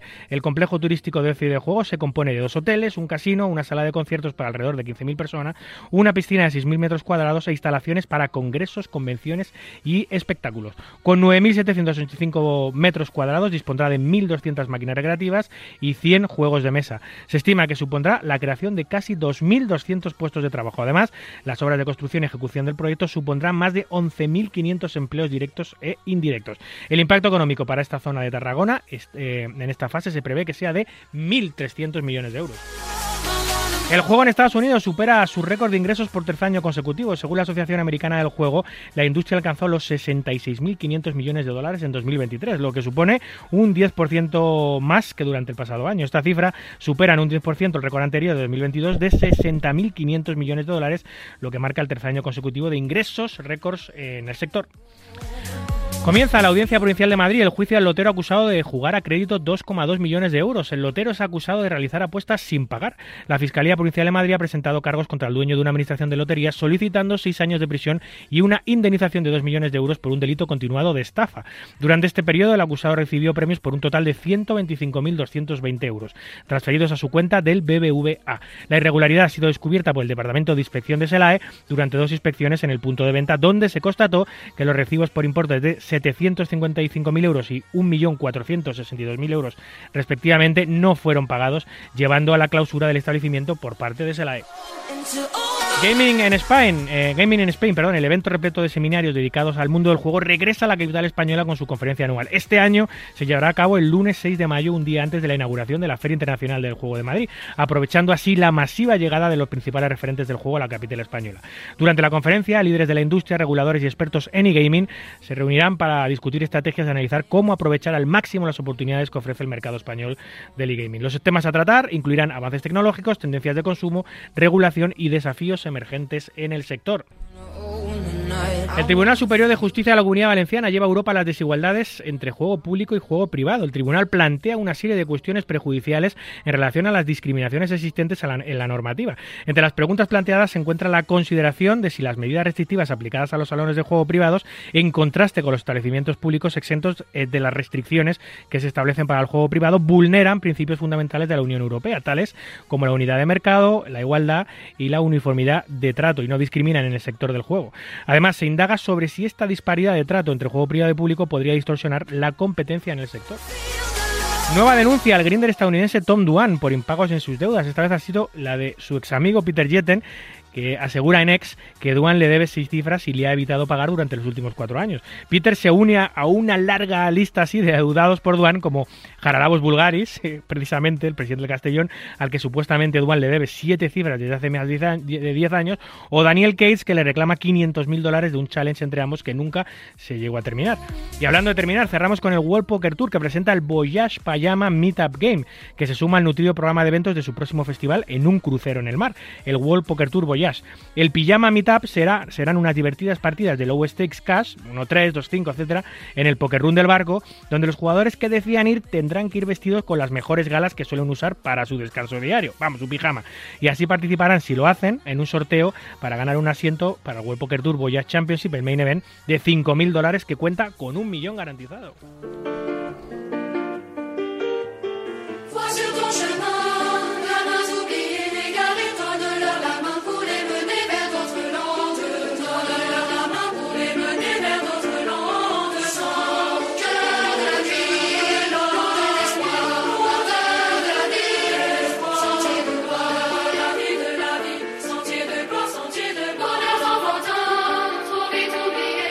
Escuchas Marca Póker, el deporte del naipe en la radio del deporte, con David Luzago.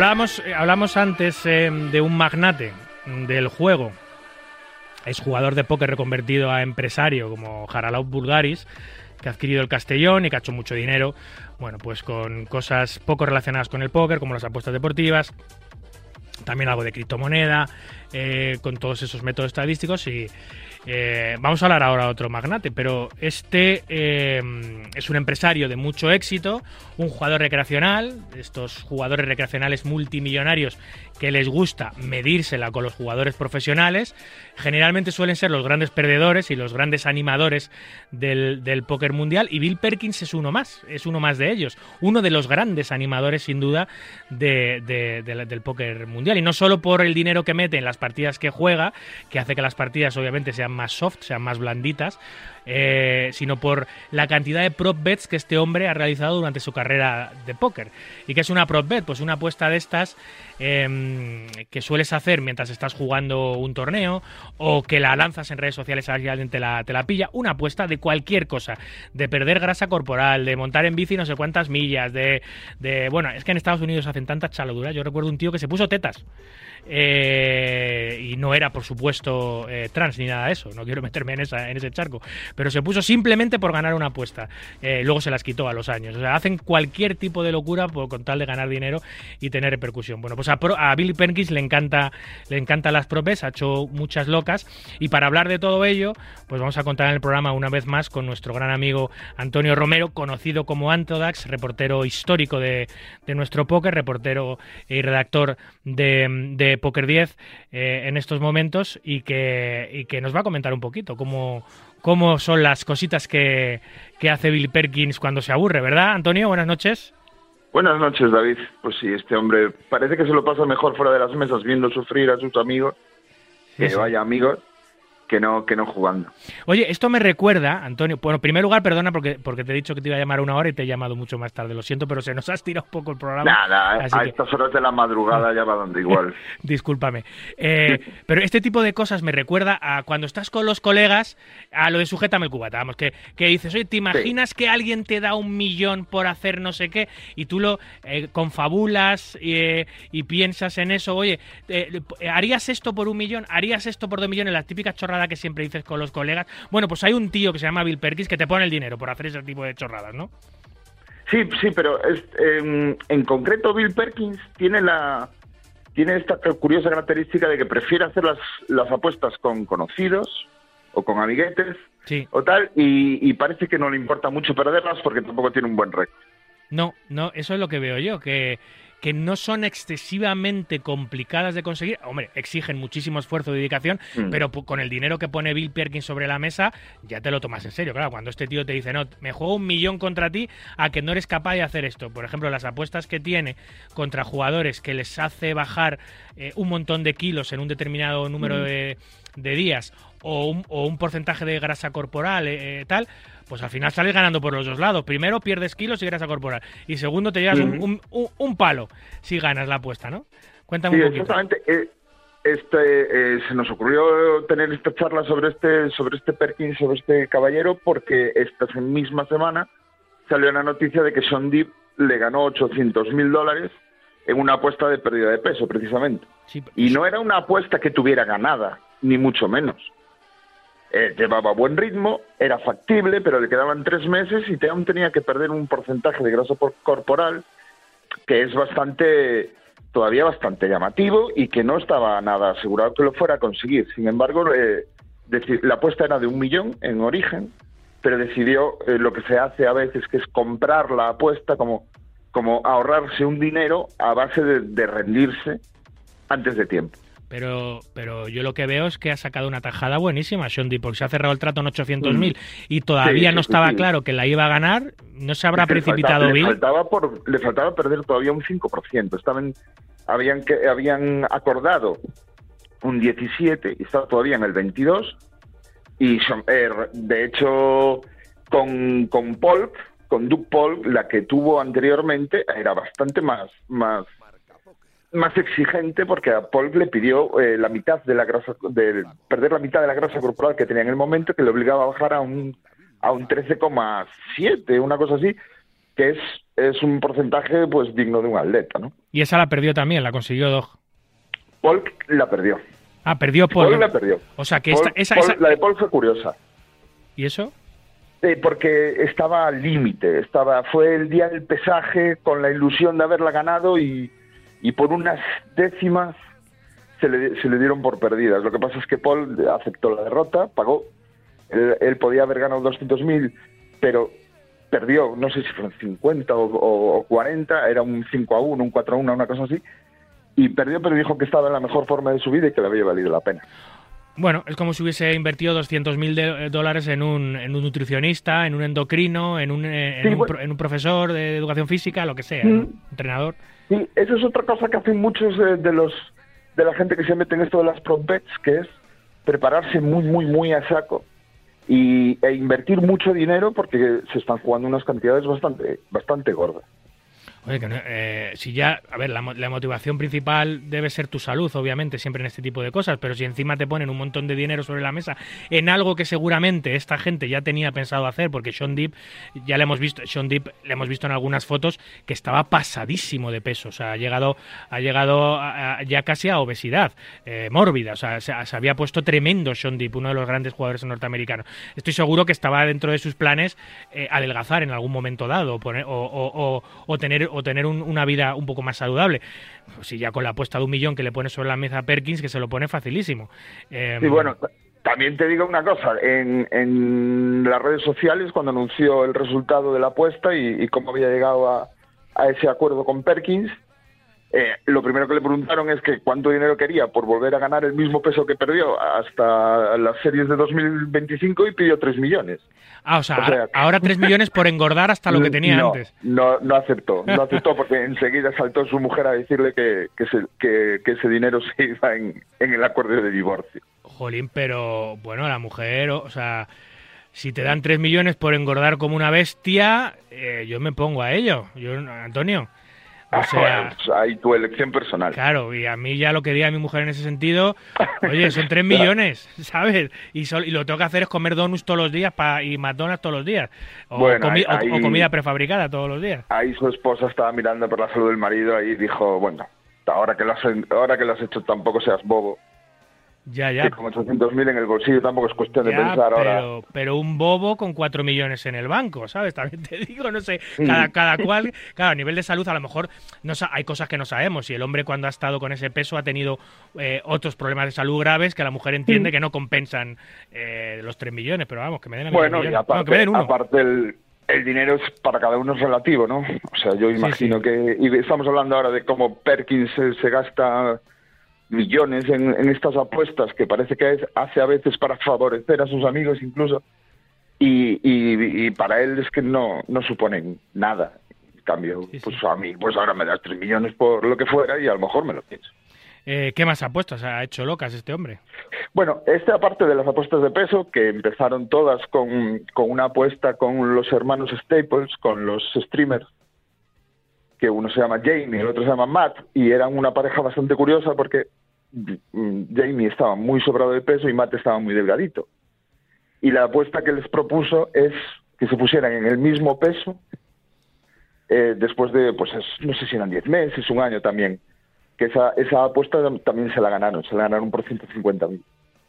Lo que pasa es que eh, eh, luego Jamie se- ha, ha tenido un efecto rebote, sin que le pagaran los 3 millones que le, ofrece- que le ofrecen a Sondip, y de ahí, y de ahí se, hay gente especulando en foros si no será que, eh, que Bill por eso ha sido tan magnánimo con, con Sean Deep, ¿no? Para no forzarle demasiado y que luego pues le pueda repercutir en su salud. Encima buen tipo. Sí. Por eso te digo que es que es curioso lo de, lo de este hombre, pero bueno, no todas sus apuestas tienen esta tienen esta característica de, de buscar la salud de la gente, ¿no? Por ejemplo, es muy famosa, esta quizás es la, apuesta más famosa y, y que ha hecho nunca, que es la que hizo con Esfandiari en la PCA Bahamas de 2016, que le, le propuso que todos los desplazamientos que hiciera dentro del resort de Bahamas los hiciera haciendo un, un ejercicio que se llama lunge. No sé si conoces, que es como No. una extensión de pierna. En vez de andar normal, Ah, sí, estirar la pierna, y todo luego... lo que sí. puedes, Sí, sí, sí. intentando que la rodilla de atrás no toque el suelo. Sí, sí, sí. Bueno, qué ridículo, qué ridículo. Bueno, tenía que mover así... y qué- doloroso. Sí, sí, sí. Qué exigente. Y tenía que moverse por, por, por el, por el Atlantic, o sea, por el casino de, la, de, de Sí, Bahamas. por el Atlantis, el resort. ¿Y, y cuán- cuánto tiempo? Todo, haciendo todo el las festival. lunges estas todo el día. Entonces, eh, Perkins calculó que solo moverse desde, desde el hotel principal a la zona de juego exigía unas 300 lunges. Ya. Que, bueno, dentro de un workout normal ya es, ya es muchísimo. Pero bueno, lo que te digo es Fandiari tenía su plan también. Tenía que estar dos días haciéndolo. Dos días Y sin el primer- parar. Sí, sí, sí. Y uno de los días ni siquiera salió del hotel. Ah, bueno, lo que pero, pasa pero es eso es que trampa. aprovechó. Es claro, trampa. eh, no es trampa, porque Perkins lo que estaba diciendo es: a ver si, si tienes lo que tienes que tener para el los lunges por el, por el casino para ir a jugar al póker, o si no, renuncia a jugar al póker completamente. Y ahí es Fandiari, pues claro, tiene una, las apuestas estas lo que tienen una parte es de probar el ego de la gente, ¿no? Ya. Y Esfandiari fue a jugar el evento principal de la PCA. Sí, yo recuerdo hacer eso. Yo recuerdo la entrada en la Poker Room haciendo pero, eso. pero no debes recordar mucho si no sabes por dónde voy, porque esto tiene un final que tiene, que tiene mucha tela. Resulta que Sfandiari se hizo eh, el camino hacia, la, hacia, la- hacia el salón de juego y se sentó a jugar. Lo que pasa es que si quisiera hacer cualquier tipo de descanso, ir al baño o lo que fuera, tendría que ir haciendo Claro. eh, más lunch. Y aparte de que estaba ya un mogollón de dolorido, él tenía un plan en mente. Entonces se llevó unas toallas y una botella vacía. No, no, no, no, no. No, no, ¿Qué? no, no, no, no. Que es que ya te digo que esto No, tendría, no, yo lo he hecho, vamos, yo- eso- a la mente. Eso lo Tenía que hace... haberte saltado a la mente porque fue muy famoso porque Sfandiari lo que hizo fue orinar en una botella No, no, mientras yo, estaba jugando. Yo lo he hecho, yo lo he hecho de mi casino inmediatamente, vamos. Yo veo un tipo, por mucha apuesta Sí. que tenga, veo un tipo mear en una botella en el medio del casino y Pues va- Sturley, Sturley hizo exactamente lo mismo. lo echaron. No- Por eso te digo que tendrías que haberte recordado, porque fue, fue descalificado. Fue descalificado de la PCA 2016 por eso. Pues fíjate, no me acordaba de ese detalle. Me acordaba de él entrando, haciendo como estas flexiones raras, estos Sí, estiramientos de piernas, pues que era, era, era muy cómico. Pero no recuerdo que hubiese, que hubiese llevado una botella para mear una botella. Claro, pero eso sí lo haces, tienes que hacerlo en completo, o sea, que nadie lo vea bajo ningún Sí, concepto, se llevar la botella para rodearse y pero nada, o sea, era descarado lo que estaba haciendo. aparte. Qué barbaridad. O sea, que perdió, Sí, perdió, la culpa, la culpa fue de Bill, de Bill Perkins. pero, pero ganó la apuesta con Bill Perkins por lo menos, o tampoco. Pues ahí no te sé decir, yo creo, imagino que no. Pues qué barbaridad. Pero, o sea, pero vamos, lo que, lo que realmente salió a la luz de, de aquella vez es, fue la descalificación de Sfandiari. Qué, qué bárbaro. ¿Alguna más que, que recuerdes? Bueno, yo, yo recuerdo varias con Bilseria. Bueno, no las si de las bicis, la que hablabas antes de, la, de andar pedaleando desde Los Ángeles a Las Vegas, Sí, esa para con, con todas, Bilseria. son todas culpas de Perkins. Claro. Esto todo eh, surgió de, de que Perkins hiz- eh, hizo una gran amistad con Dan Bilzerian. Sí. Otro de los El- grandes magnates de, de- también, Sí. de- de empresario recreacional que juega grande lim- Bueno, e Instagram Star, Dan Bilzerian, que siempre Sí, sí, rodeado sí, sí, de, un- de mujeres, este- de coches este y de armas. Este un, un buen, buen percal, sí. Sí, sí. Bueno, pues esto, estos dos amigos, pues, eh, pasaron mucho tiempo juntos, hicieron muchos viajes juntos, y en una de estas, pues, consiguió Bilzerian liar a Bill Perkins para hacer la apuesta de las bicis, que era pedalear desde la casa de Dan Bilzerian en Los Ángeles hasta Las Vegas en un plazo de tiempo que no, que no fuera superior a las 48 horas. Que claro, nosotros vemos una etapa de tour, vemos que la- sacaban en cinco horitas, y, y parece muy factible, pero para una persona normal no lo es tanto. Es, bastante, bastante exigente. ¿Pero cuántos kilómetros hay entre Las Vegas que? ¿Para 500 Pues, kilómetros? ¿400? Pues no, no llega, No llega. sobre 300 y pico. 300 y pico, en, tenía que Sí, hacer eso 300 y pico una- en bicicleta en dos días. Bueno, sí. Parece, parece, pero no, no lo es, ¿eh? ¿y cómo Lo salió eso? es que Bilzerian tenía estudiado el tema y, e hizo unas pequeñas trampitas. ¿Ah, sí? Entonces, lo primero es que no se puede considerar trampa, es que entrenó con Lance Armstrong. Buscó un buen, un buen entrenador. No, si quieres, no. Con la tela que tiene el pollo. Claro. A Lance Luego- Armstrong, ¿no? Sí. Luego. eh, Y habla- hablando, de hablando de trampas, por cierto. Ah, sí, bueno, sí. Sí, sí. También es Se buscó al por eso, mejor. pero bueno. Luego se buscó un- una bici que es como. que es. eh, ¿Cómo explicarte? ¿Sabes las Harley Davidson estas que vas como acostado? Sí, sí, o sea, con un respaldo y todo. Y para, para llevar apoyada la espalda. Bueno, pero que es yo- más cómoda, menos sí. exigente. Para la espalda sí, será más cómoda, pero para pedalear y para aguantar 300 kilómetros encima de ella, no lo sé yo. Bueno, ¿eh? es como el pedalo de la playa, pues tampoco se va tan mal. Ya. Habría que Pues, y, lo, y lo último que tenía preparado era un completo equipo de seguimiento que iban con él y entre ellos pues había unos vehículos preparados para no echar mucho humo hacia atrás y poder utilizarlos de rebufo. Que esta, esta, esta, esta, esta particularidad sí que trajo, trajo tela. Y, y hubo discusiones en los foros sobre, sobre si le debería haber eh, declarado perdedor o ganador de la apuesta a Bilzerian y tal, pero bueno, al final Bilzerian lo hizo en 38 horas. O sea, que ganó. Ganó, le ganó mil, un millón doscientos mil dólares con la Es que este hombre, te- eh, Antonio, este hombre regala el dinero, ¿eh? también te digo. O sea, porque es que, porque es que pone, pone, pone las condiciones de las apuestas duras, pero no lo suficientemente duras como para que si alguien le quita un millón doscientos mil pavos haya hecho una gesta, una heroicidad, Sí. que es lo que debería ser para ganar ese dinero, ¿sabes? Claro, pues por, por este por este mismo tema es por lo que le saltan luego eh, candidatos a repetir las cosas. O menos Entonces, no. Eh, el- hicieron un, entre Bill, Bilzerian y Bill Perkins se aliaron para aceptar eh, otra apuesta similar de Brian Rust. Que Brian Rust es un jugador de mucho éxito, y, pero claro, vistas las, la, la facilidad con que se le pueden ganar este tipo de apuestas a, a Perkins y tal, pues se lanza también. Y lo que pasa es que aquí ya le, le cortaron un poquito, le cortaron un poquito las alas, ¿no? Eh, tenía que ser una bici de carretera normal, no podía utilizar rebufo, o sea, ya pusieron unas unas normas para evitar lo que Bilzerian hizo antes. Y a cambio lo que hicieron fue ampliarle el plazo a 72 horas. Eh, Brian Rush parece ser que llegó eh, llegó sobre, sobre la hora, llegó eh, desfondado, dijo que nunca en su vida lo había pasado tan mal, pero llegó, llegó no sé si fueron una hora o dos horas antes de que se cumpliera el plazo. Y ganó también. Con lo cual no, no debe ser tan sencillo.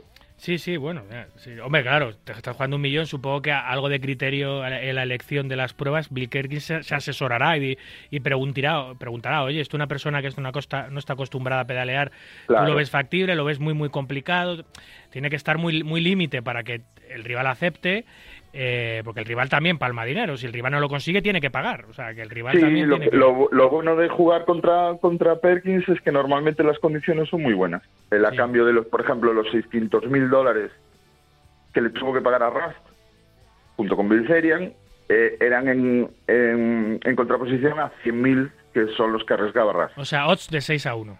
100, Sí, 100 sí, arriesga Ras. Sí, sí.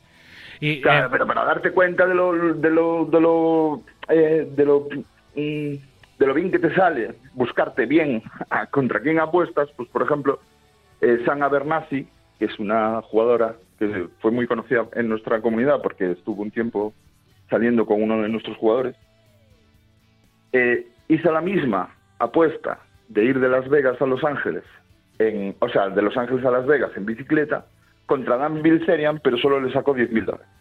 bueno. igualito, igualito. Claro, es casi lo mismo. Sí, sí.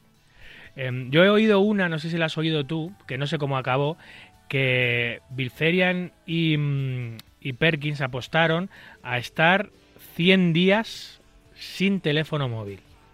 No. Esa, esa yo la, no sé si se llegó a hacer, eh, yo la he escuchado, no sé si se llegó a hacer y si se llegó a hacer no sé quién la ganó, pero era, era algo así como que tenían que estar 100 días sin teléfono móvil y por cada hora, o sea, si, si tú por ejemplo em, eh, al día 57 eh, tirabas la toalla, pues los otros 53 días, cada hora de los 53 días tenían que poner, o sea, palmaba 10K. O sea, una auténtica salvajada. Era cada Bueno, hora su- 10 suena mil algo que dólares. harían, sí.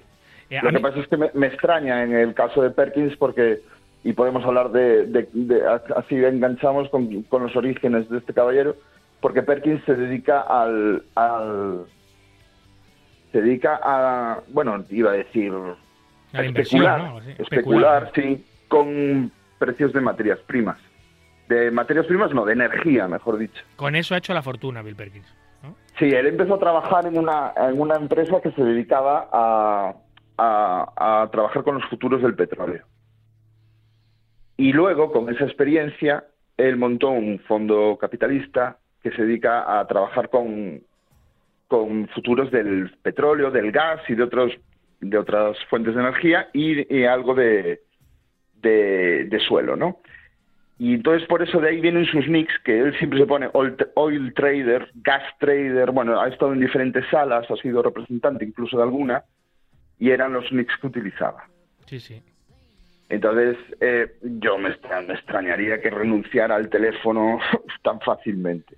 Pero esto de esto de de apostar a ver eh, cuánto tiempo puede estar alguien sin hacer algo ordinario o común o tal, también, también lo ha trabajado porque tuvo otra apuesta con Sfandiari que le apostó a ver si podía estar un, un año sin obtener ningún placer sexual. Pero eso cómo lo puedes comprobar.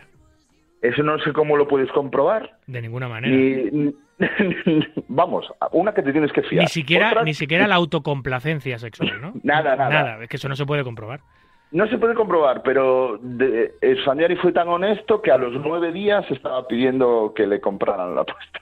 Ya, ya, ya, claro. Yo no sé qué, pues, no sé si un médico puede ratificar tomando una una una, una toma de, de tu esperma si puede ver- verdaderamente decir no lleva sin eyacular eh, 25 días. No creo que eso se pueda hacer. No, no sé médicamente si eso es viable, pero esa me cuesta creer que sea.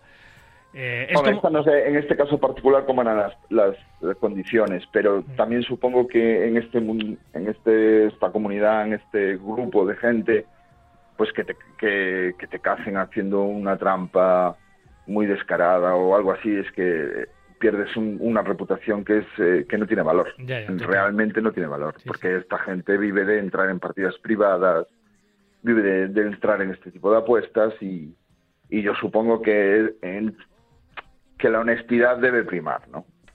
Oye, y Las te- trampas son más técnicas. A- a- Ahí, ahí se busca, claro, cada uno busca su edge, ¿no? Busca su ventaja. claro. pero es, es en, en, en en cosas más técnicas como lo que hablamos antes de, de Bilzerian, de buscarse un tipo de bici y tal, y buscarse rebufo y tal. Pues mira, no lo hemos hablado antes, pues haberlo pensado. Sí, sí. Total, eso me recuerda a una apuesta, no sé si era que fuera Amarillo Slim, hace muchos años, con el campeón de ping-pong de Estados Unidos, en los años, no sé, 60 o 70, que Amarillo Slim le dijo que le, que, que le ganaría una partida de ping-pong, no sé exactamente cómo, cómo fue la apuesta, que le haría, que le haría un tanto, dos tantos o tres tantos, eh, algo así en una partida de ping-pong y se apostaba una barbaridad de dinero. Lo que pasa que Amarillo Slim apareció.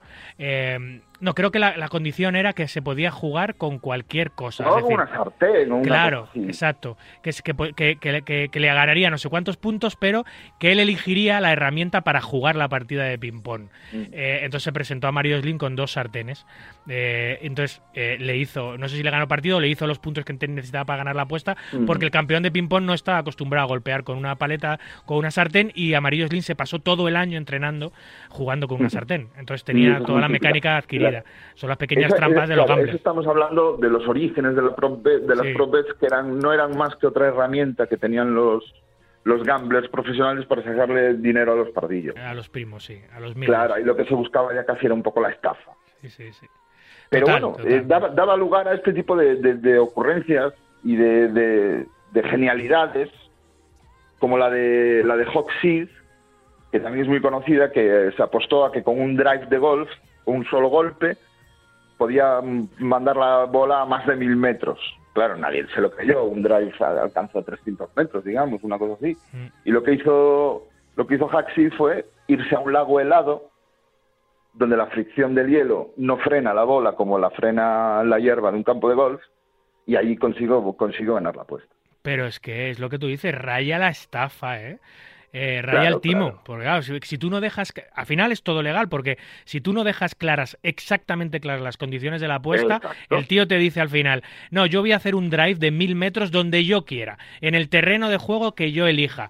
Y tú dices, vale, va, Hmm. ¿cómo vas a golpear mil metros? Es imposible. Un kilómetro no lo alcanza nadie. Luego el tío te lleva a un, a un esto helado donde la bola resbala metros y metros y metros y te la comes con patatas, pero lo que te ha hecho el tío ha sido timarte. Mm, Sí, bueno, por eso ahora las prop bets entre, jugadores profesionales normalmente lo que ya no se ya no se apuesta uno imposibilidades con las que buscar un vericueto para engañarte, sino que son verdaderamente exigentes, son, o sea, requieren un esfuerzo claro y, definido por parte de una de las partes y, se pueden comprobar. Y, bueno, ahí ya si consigues pequeñas eh, eh, cosas técnicas para favorecerte, bueno, pues se ve, se ve que es parte del juego. Sí, sí. Muy bien, pues eh, no sé si, te- si tienes alguna alguna prop bet más o, o- o- o No, ya- yo creo que ha quedado bastante, bastante, desde luego. bastante bien visto cómo es este tipo de, de apuestas entre esta gente que, bueno, tiene también ahora, eh, eh, ya no es como en el pasado, pues ganas de, de estafar a nadie, que ahora es más bien cosas de divertirse, buscarse retos y, y bueno, y busca y también jugar un poquito con el ego de, de cada uno, ¿no? Que en, esa, en este tipo de comunidades pues tiene que estar por las nubes. Y que tiene esta gente tiene dinero por castigo, que no tiene ni idea en qué gastárselo, no saben qué Sí. invertirlo ya, eh, porque También. te entierran en billetes literalmente y lo que hacen es pues hacer estas chorradas para pasárselo bien, con cantidades que asustan a cualquiera, pero bueno, al final así es la vida, ¿no? Cada uno hace con su dinero lo que le da la gana. Eh, yo jamás apostaría eso, pero sí que sería Sí, pero- el pero que intentaría intentar... euritos con los amigos a cubatas, pues igual. Eso sí, claro, cada uno a su nivel. Igual también anima una jornada, ¿no? Cada uno a su nivel, eh, desde luego. En fin, Antonio, como siempre, un placer tenerte con nosotros Nada, en el, en el el placer programa. es mío, David. Un abrazo fuerte, amigo. Venga, gracias, igualmente.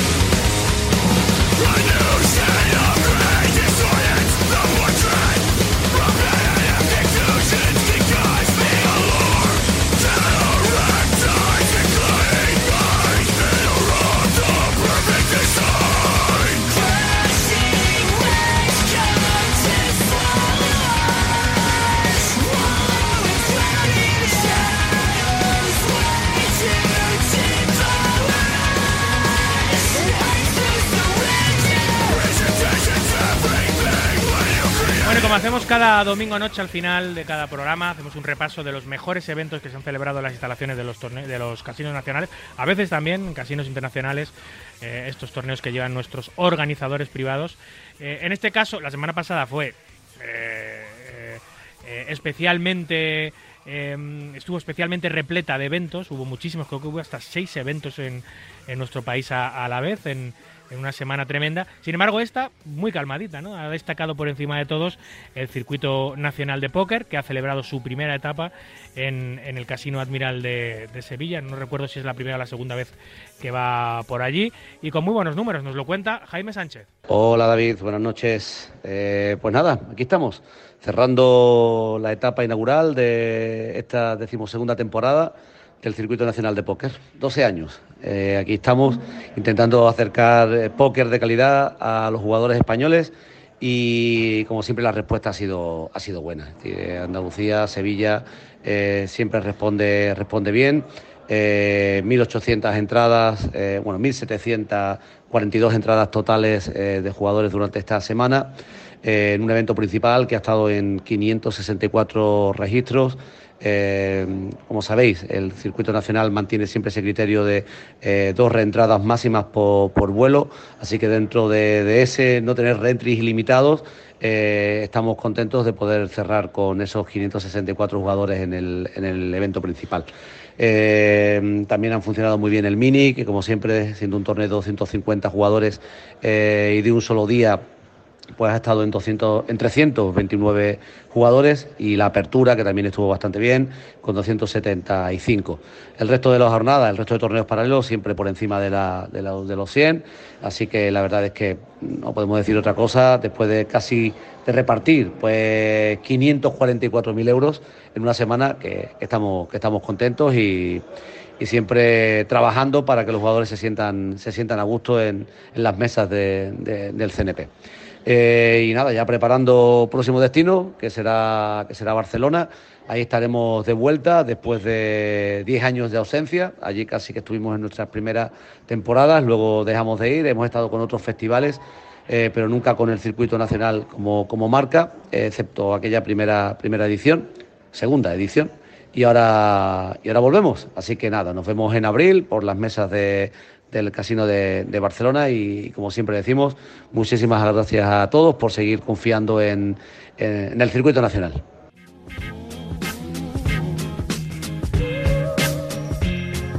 Muy bien, pues esto ha sido todo por hoy. Aquí concluye nuestro ducentésimo, quincuagésimo noveno programa. Un verdadero placer compartir este ratito nocturno con los amantes noctámbulos de la baraja.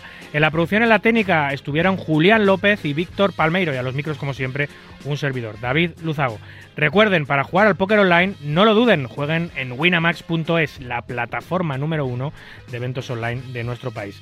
Jueguen y disfruten, siempre con cabeza y moderación. Nos vemos en las mesas y nos escuchamos en las ondas, amigos. Hasta el próximo domingo. Adiós.